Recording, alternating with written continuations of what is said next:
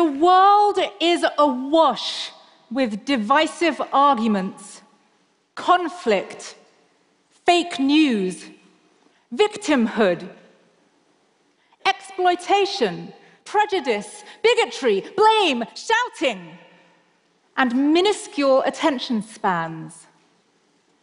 It can sometimes seem that we are doomed to take sides, be stuck in echo chambers, and never agree again. It can sometimes seem like a race to the bottom, where everyone is calling out somebody else's privilege and vying to show that they are the most hard done by person in the conversation. How can we make sense in a world that doesn't?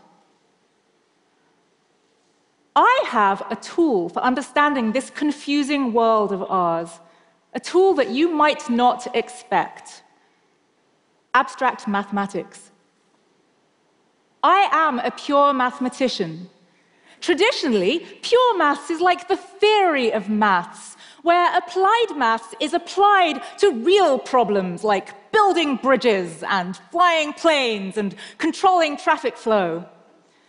But I'm going to talk about a way that pure maths applies directly to our daily lives as a way of thinking.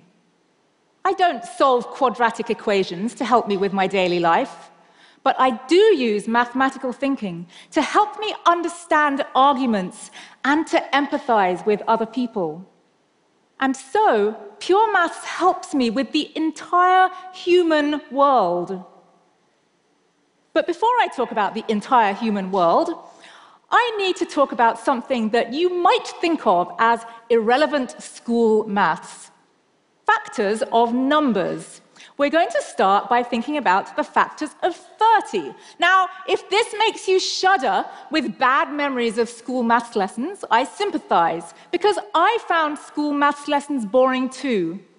But I'm pretty sure we're going to take this in a direction that is very different from what happened at school. So, what are the factors of 30? Well, they're the numbers that go into 30.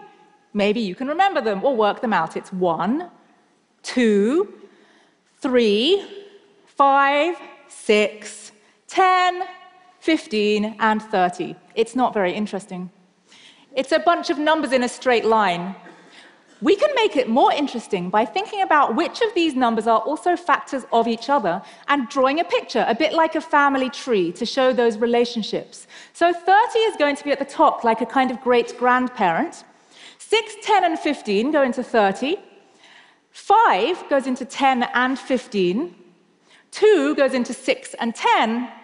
3 goes into 6 and 15. And 1 goes into 2, 3, and 5. So now we see that 10 is not divisible by 3, but that this is the corners of a cube, which is, I think, a bit more interesting than a bunch of numbers in a straight line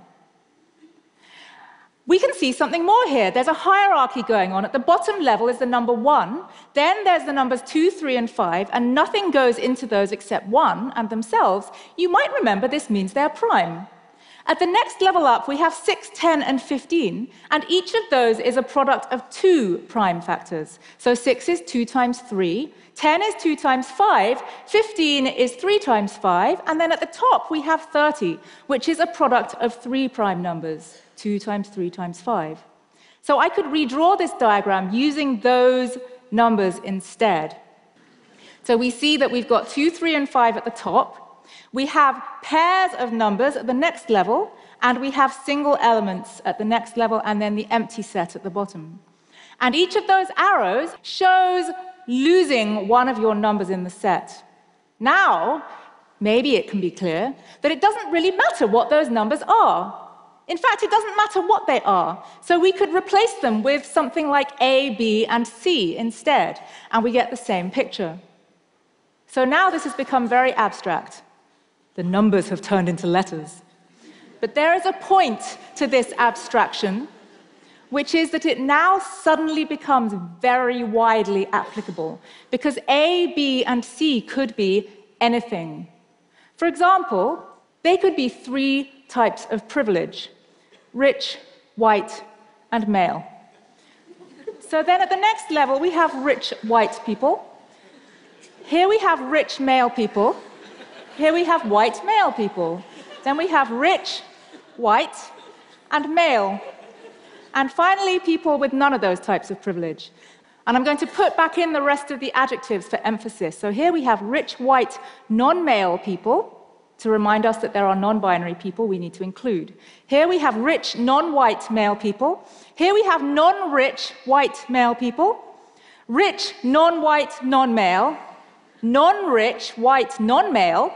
And non rich, non white male. And at the bottom, with the least privilege, non rich, non white, non male people. We have gone from a diagram of factors of 30 to a diagram of interaction of different types of privilege. And there are many things we can learn from this diagram, I think. The first is that each arrow represents a direct loss of one type of privilege. Sometimes people mistakenly think that white privilege means all white people are better off than all non white people. Some people point at super rich black sports stars and say, see, they're really rich. White privilege doesn't exist. But that's not what the theory of white privilege says. It says that if that super rich sports star had all the same characteristics, but they were also white, we would expect them to be better off in society. There is something else we can understand from this diagram. If we look along a row, if we look along the second to top row, where people have two types of privilege, we might be able to see that they're not all particularly equal. For example, rich white women are probably much better off in society than poor white men.